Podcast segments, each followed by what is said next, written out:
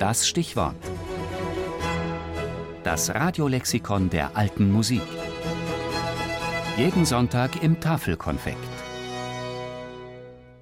Intabulierung. Die. Arrangement eines Vokalwerkes für Tasten- oder Zupfinstrument in Tabulatur.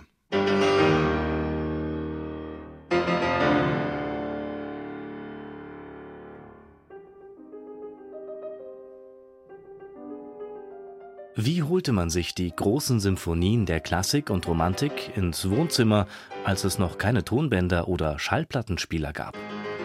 Man setzte sich an den Flügel und spielte aus dem Klavierauszug.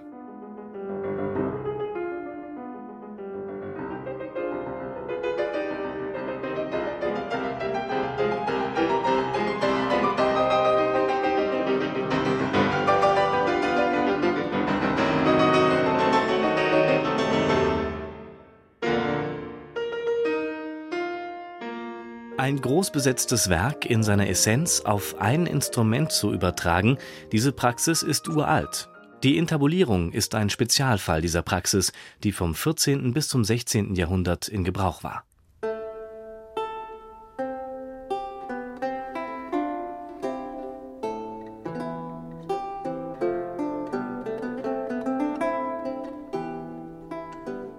Intabulierung heißt eigentlich in Tabulatur bringen.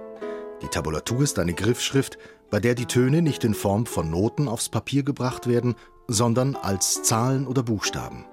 Diese bezeichnen den Ort, an dem der Finger aufgesetzt werden soll.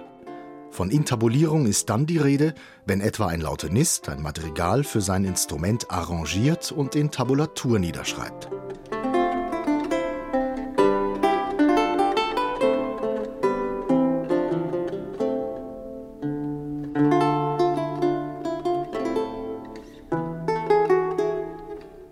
Dabei war es üblich, alle Gesangsstimmen weitgehend unverändert in den Instrumentalsatz zu übertragen, soweit dies spieltechnisch möglich war. Ihre persönliche Handschrift brachten die Arrangeure durch die Art der Verzierung zum Ausdruck. Die Spanne reichte von äußerst zurückhaltender Ausschmückung der Hauptstimmen bis zu ihrer virtuosen Umspielung mit schnellen Läufen und Figuren.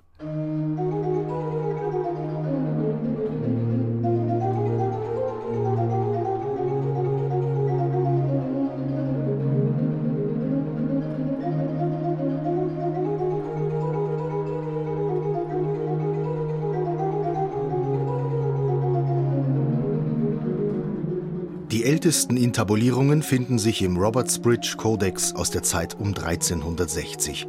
Die bedeutendste Sammlung dieser Epoche enthält der Faenza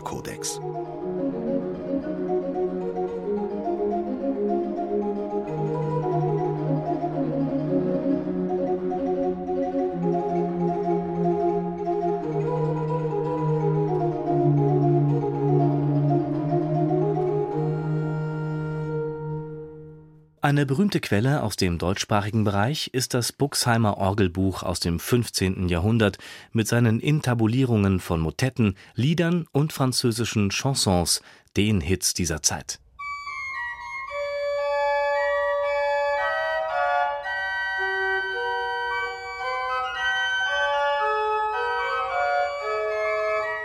Die Intabulierung, eine alte Praxis, die nie ganz ausgestorben ist.